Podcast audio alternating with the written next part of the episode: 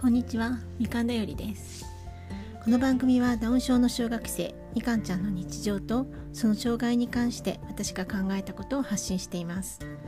他のダウン症を育てている方や障害に興味を持ってくださった方の何らかのヒントになればと思っています。今回は第三者返答ということについてお話ししたいと思います。第三者返答というのは聞かれて聞いている当事者ではなくそれについている人に話しお返事をしてしまうっていうことなんですね。付き添いの人に話をしてしまうことなんです。つまり、えー、例えば障害者であるとか外国の人と、えー、明らかに、まあ、日本人あるいは障害がないと思われる人というのが一緒に来ている場合にその聞いているのが質問の質問している当事者というのがその外国の人や障害のある人だったとしてもそれにお返事をするのにその本当の当事者ではない付き添いの人に対してお話をお返事をしてしまうことを言います。これは、えー、大変相手に嫌な思いをさせてしまうことになります。なぜならその障害がある人あるいは外国の人というのは必死で自分の言葉で話しかけているわけですそれなのに返事をするのに自分を素通りしてそしてその付き添いの人に話をされてしまうと自分が無視されたような自分はそこにいないもののような形になってしまうということで大変ショックを受けてしまうということです。これはあの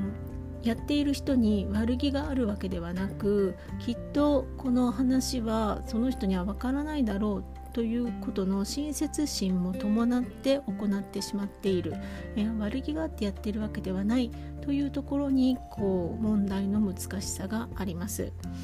悪気があってやってることならまあ、あの簡単に非難をしてしまえばいいことなんですけれども本人に悪気はありませんがその根底にあるのはやはりその障害者あるいはその外国人に対して持っている潜在的なこう差別的な意識ということになってしまうわけです。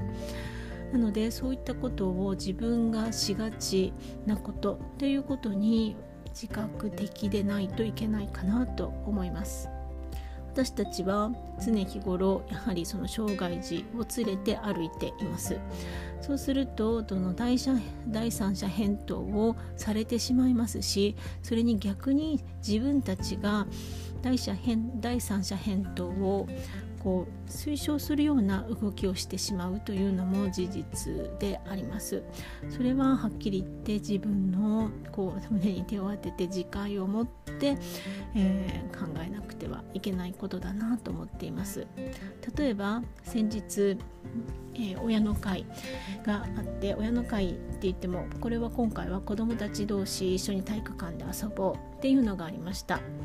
そこに、えー、中学生の2年生になる男の子が来てくれてました。うちのみかんちゃん6年生ですので中学生のどういう生活をしているかお話が聞きたいなということでその男の子に私は話しかけました。どういう部活をやってるの？部活をやると何時に帰ってくる？えー、もちろん本人に 通じるように難しい言葉は使わないように、えー、注意してそして話しかけました。この男の子のことは昔からよく知ってますので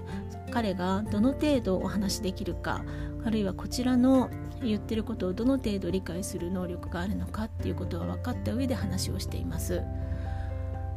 ですけれどやはりあの彼が十分に返答しきらないうちにお母さんの方がこうサポートでこれあ部活動について聞いた時も、えー、そう室内遊びを中心にした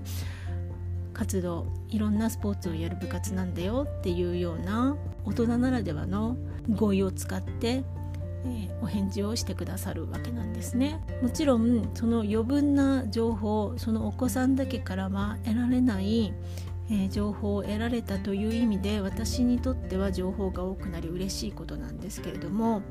その男の子がまだ話してる途中でかぶせることによって私は男の子の言ってることが聞けなくなってしまいましたしそして、えー、その男の子は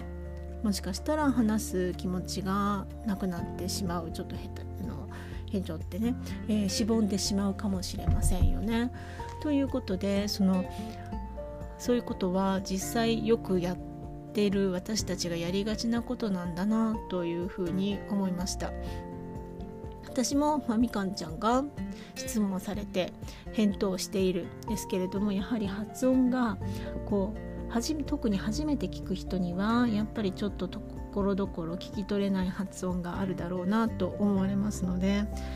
それあの相手が分かってないなと思った時にはやはりすかさずあの私の言葉で言い直したり余分な情報、えー、みかんが言ってない情報を付け加えたりということはよくやっています。なので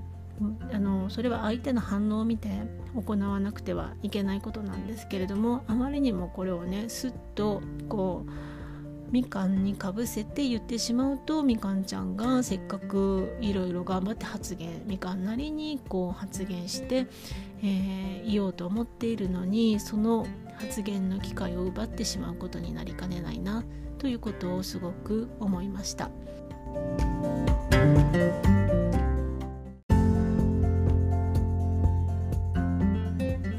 第三者返答は気をつけたら直すことができる態度だと思いますので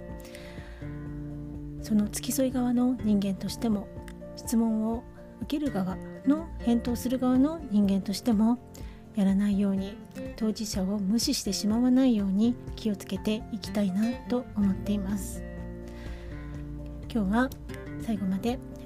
聞いていただきありがとうございました皆さん素敵な一日をお過ごしください。